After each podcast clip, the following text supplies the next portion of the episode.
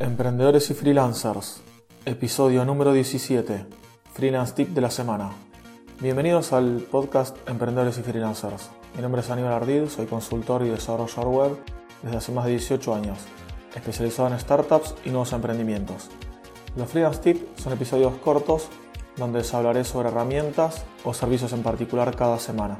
En el episodio de hoy les voy a hablar sobre por qué les recomendaría trabajar gratis. Comenzamos.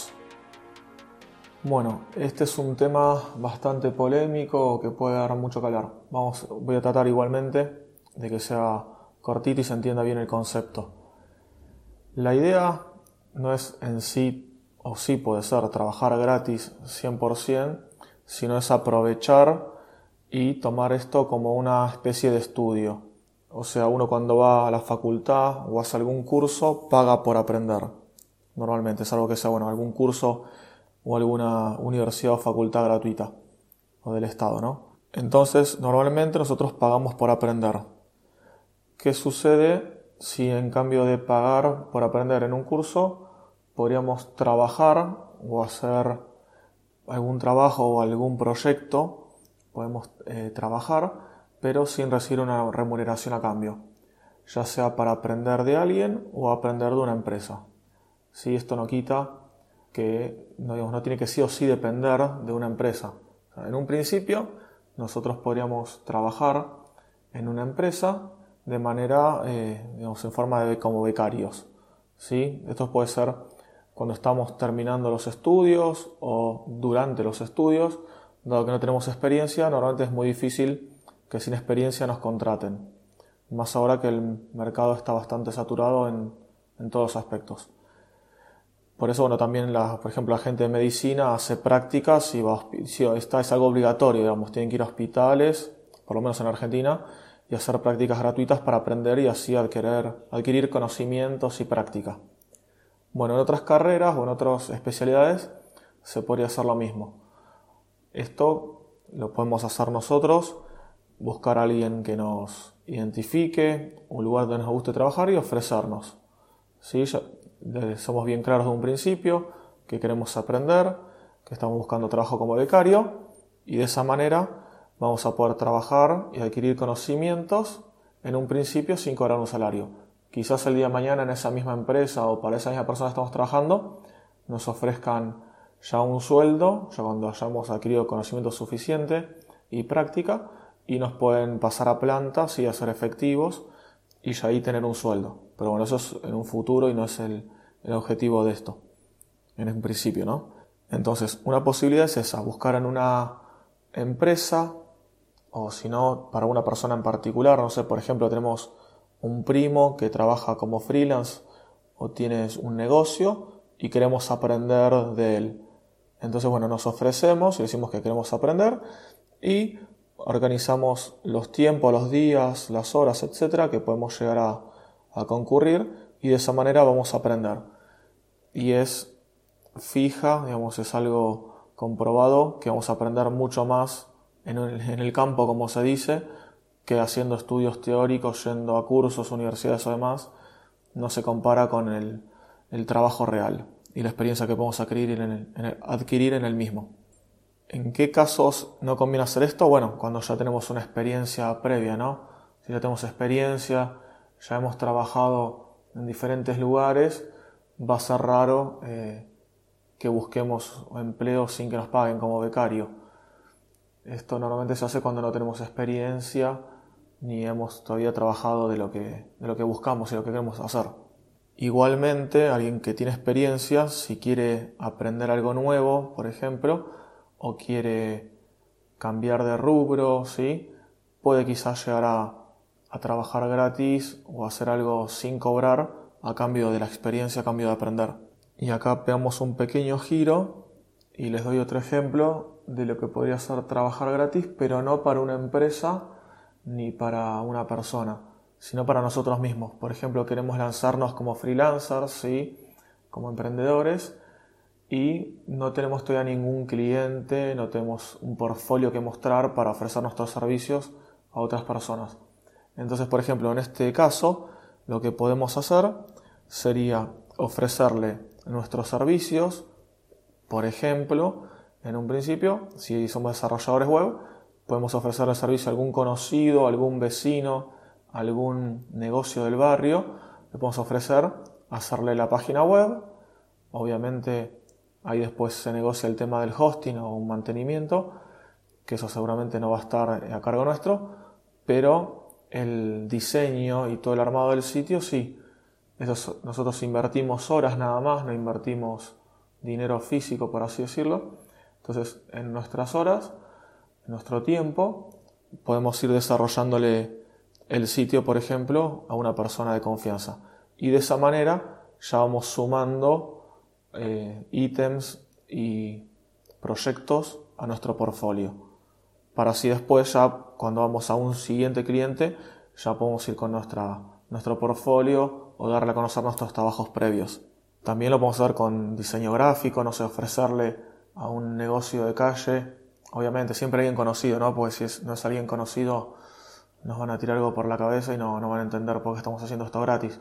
Pero puede ser un familiar, por ejemplo, no sé, un diseñador gráfico como decía, le podemos ofrecer hacerle el diseño de un, banner, el diseño de un logo, el algún diseño o algún brochure, como se dice, algún flyer para incluir en sea alguna publicación, en redes sociales, en un negocio físico. Si nos queremos aprender marketing, lo mismo, buscamos a alguien que ya tenga presencia online y le podemos ofrecer correrle alguna campaña o mejorar alguna campaña, manejo de redes sociales. Hay varios varias cosas que se pueden hacer de esta manera, ¿sí? La idea es que se entienda el, concepto. Y bueno, de esa manera vamos a ir adquiriendo experiencia y mejorando todo lo que vamos haciendo.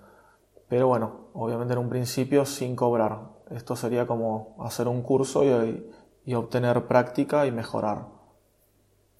Además de esto, también conviene ya empezar haciendo networking, empezar conociendo gente, hablando, interactuando, ya sea en redes sociales, en eventos, personalmente mediante familiares, amigos, en reuniones, ir viendo de qué trabajan otras personas, como en cualquier charla de café o cualquier comunicación. Y ahí, bueno, ir viendo qué opina la gente, cuáles son las necesidades, de qué trabajan. Quizás podemos, luego no ahora, pero después ofrecer nuestros servicios. Y así ir armándolos nuestra, armando nuestra red de contactos.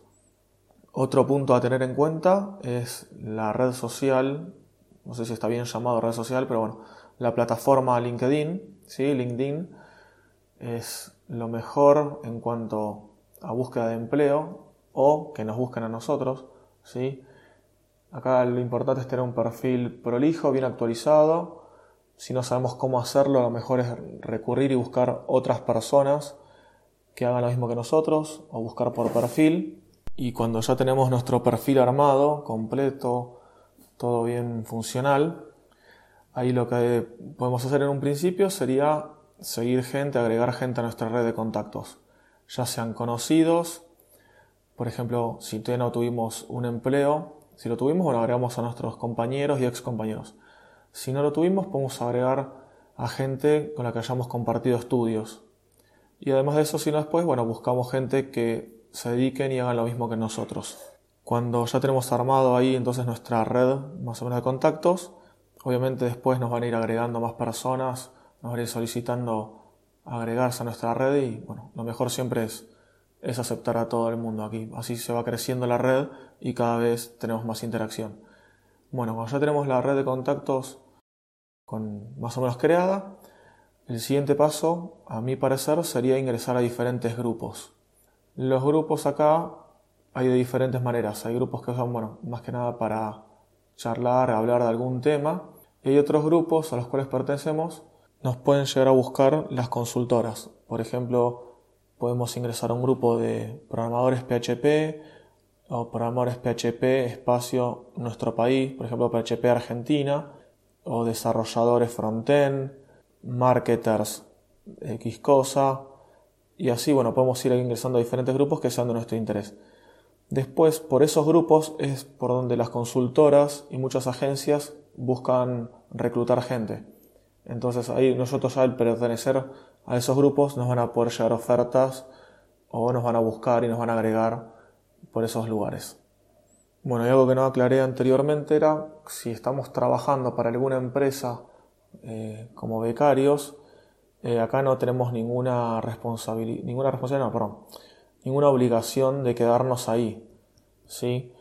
Por ejemplo, eh, igualmente en un empleo común tampoco, ¿no? Pero bueno, en ISA nos están pagando y nos ata un poco el sueldo o lo que nos van pagando mes a mes, nos ata un poquito para, para no irnos.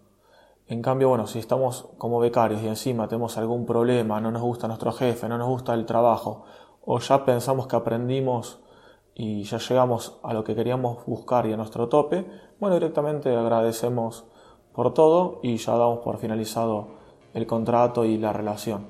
Eso siempre es lo mejor. Y bueno, después buscar o algo definitivo o ir buscando algo, otra cosa que nos guste y nos, nos sirva.